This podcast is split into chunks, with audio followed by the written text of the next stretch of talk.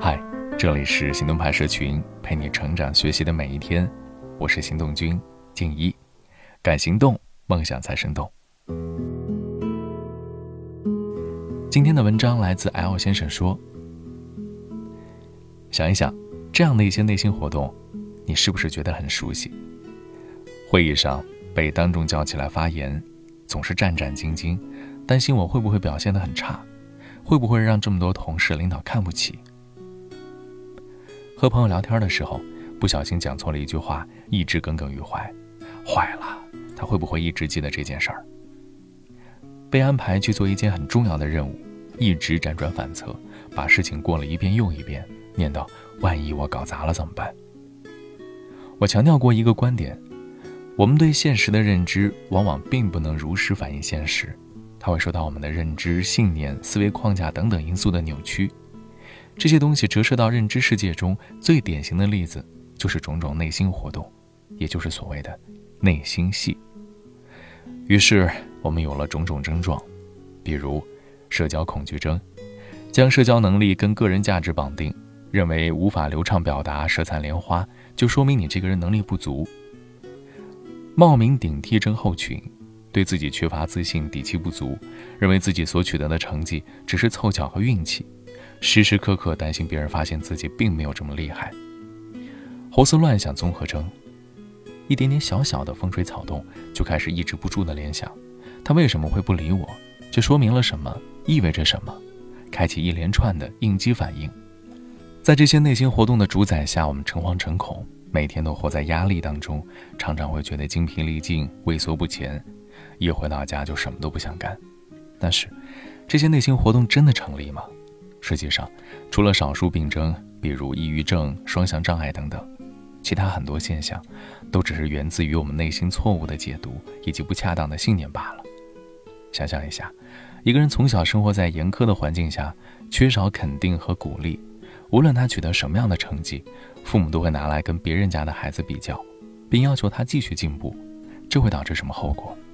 很有可能他会成为一个向外物寻求肯定的人。一方面，他有证明自己存在感、强化自尊的需求；另一方面，他又无法做到独立。那他的思维模型很可能倾向于依赖型自尊。也就是通过外在的肯定、对比和优越感来满足自己的成就感，表现在外表上，就是用外物的肯定来掩盖自卑，比如讨好型人格、冒名顶替综合症，背后的原因都有一定可能来自于这样的成长环境。再想象一下，一个人从小就是家庭的宠儿、学校的中心，科科都是第一，一直生活在老师的表扬和同学的艳羡之中，那会怎么样？很有可能，他会成为一个不肯直视失败的人，他会习惯这种成功的感觉，并将其内化，从而营造出高于实际水准的自我。在这样的情况下，有可能会有很强的得失心，不能容忍自己有一点点不足，让这个自我跌落。他可能会锱铢必较，样样都要胜过别人，为了目标可以不择手段等等。在这样的情况下，他们的内心活动都会受到长期以来信念和认知的塑造。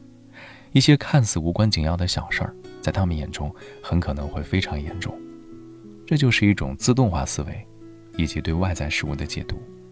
同样，如果你恐惧与人际关系，很有可能是因为对外貌、声音、口头表达等等不够自信，再结合自尊和其他因素，一直生活在担忧和自卑之中，导致碰到类似的情景，你立刻产生的联想到的都是过往失败的经验。这也是一种自动化思维，一种不恰当的、被歪曲了的信念。这些信念外显出来，就是最开始那些喃喃自语：“我会不会搞砸？我真的能做到吗？我要是出丑了怎么办？别人一定会笑话我。”等等等等。他们呀，是先于理性的。当你面临一个熟悉的场景，这些信念就立刻被激活，发挥作用，从而使你裹足不前，难以冷静思考。所以很多时候，打败我们的，并非真的是我们面临的困境，而是我们心中对这些困境的恐惧、挫败感和不自信。这些因素会盘旋在我们的内心中，成为我们理解和思考世界的方式，塑造和扭曲着我们的认知。这就是许多压力和挫折感的来源。那么，如何破解这样的情况，找回生活中的幸福感呢？我从两个部分来阐述，分别是锻炼方式还有锻炼内容。主要分为四个步骤。第一步是聚焦。不当信念有一个特点，它们是无意识的，是大脑默认调用的认知框架。什么意思呢？在长期的生活当中，有许多信念不断的得到重复和强化，乃至大脑已经完全接受了它们，于是大脑就把它们变成一种习惯了，用它们来解读和翻译外在的事物。这就是自动化思维，也就是不当信念起作用的方式。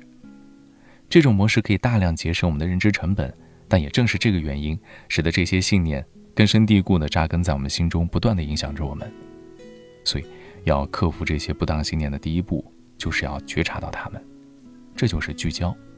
当你感到这些不当信念正在心中萌发生长时，要有意识地集中注意力，告诉自己：我正在用不恰当的信念去解释身边发生的事情，这是不对的。也就是说，不要下意识地调用它们，而是停下来想一想，这些念头对不对啊？为什么他们会直接出现在我的脑海当中呢？我是否需要反思一下他们？这是非常关键的一步，也是一切的基础。第二步，放松。大量的不当信念和自动化思维，他们所导向的都是什么呢？是过往负面、失败、不愉快的经验。这些经验会不断的强化我们的不当信念，所以不要让他们有机可乘。每当你的眼前闪回这些不愉快的记忆时，告诉自己，他们已经过去了。要坚决把他们给抛弃。你可以试一试深呼吸，让自己平静下来，再用正面的记忆，比如听众的赞誉、领导的表扬、朋友的肯定，来代替这些画面。这可以有效的让自己放松，慢慢调整和改善自己的状态。第三步是转换，负面经历是不当信念的基础，在第二步缓解他们之后，我们就要对信念本身开刀了。如何改变这些不当信念呢？最好的方式就是有意识的转变思维，用正面的、有效的信念来取代这些习惯性的旧信念，对事物进行理解和解读。最后一步就是更新，用全新的正面的信念带入到情景当中去解读事物之后，接下来就是不断的重复和强化，乃至把这个新的信念内化，彻底替换掉旧的信念。通过建立自己的线索和奖赏来不断强化新的信念。这是个由我们主动选择的惯常行为。改变思维的方法是非常困难的，调整一直以来的信念更是一个艰难的过程。但是，随着刻意运用刚刚提到的这四个法则，你会慢慢的感受到，过去那些看似理所当然的事儿，其实都开始有了转变，开始显得跟以前不太一样了。你要做的就是在锻炼、实践和反馈之中，不断的微调和完善，把它变成一个习惯。乃至最终成功替换掉这些不当的信念。那究竟该练习哪些内容？有哪些转换信念的方法可以参考使用呢？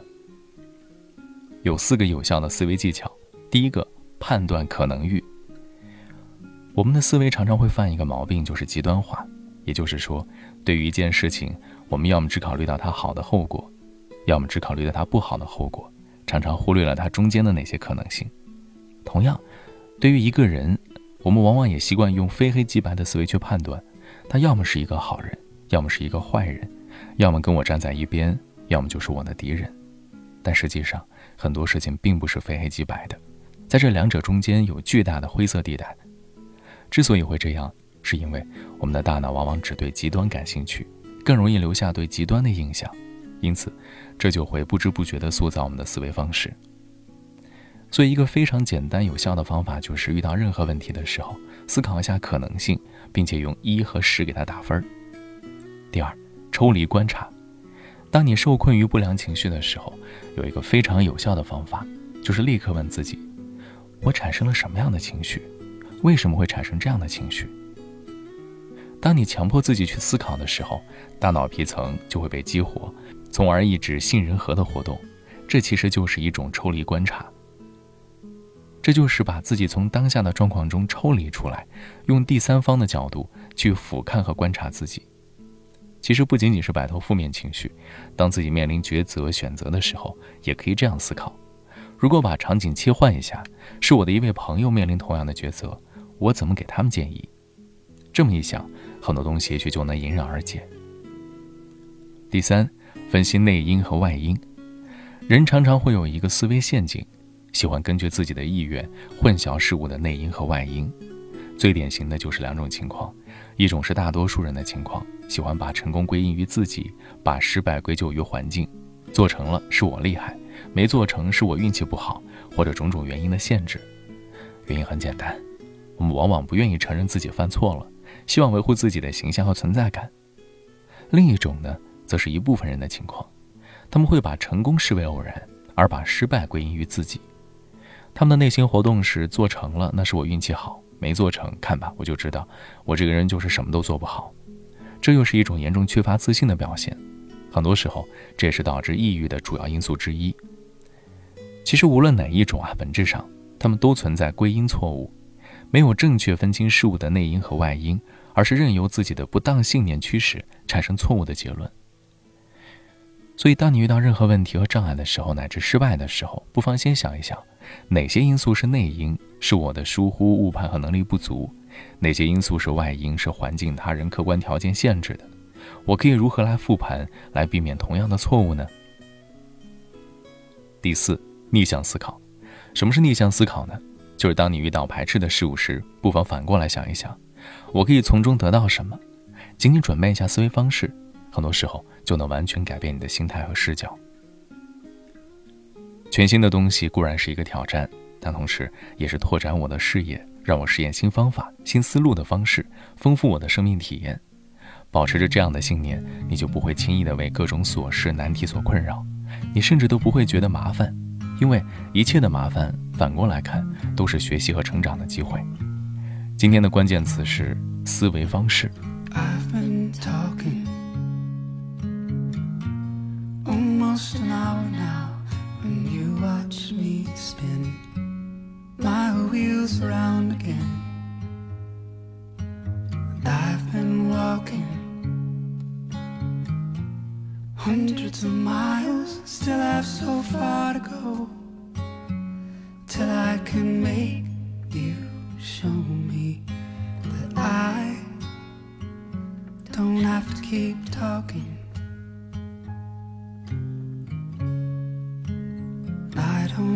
To keep walking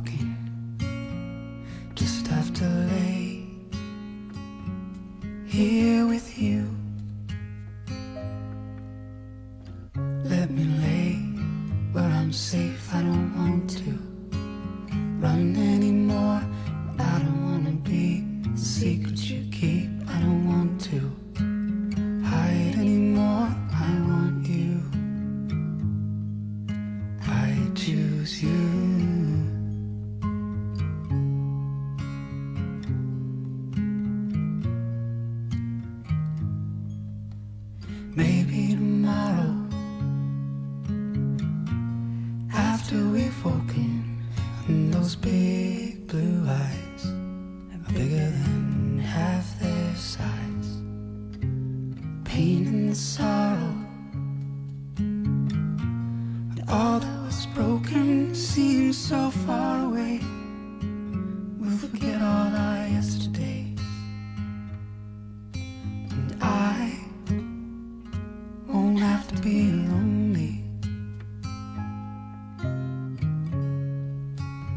Now that I'm with my one and only. Just lay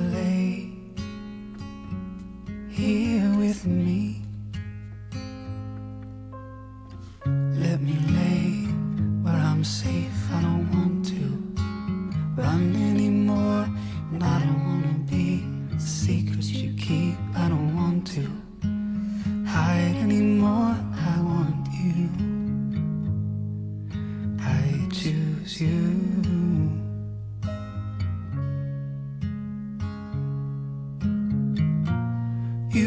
the eyes that I see when I close mine.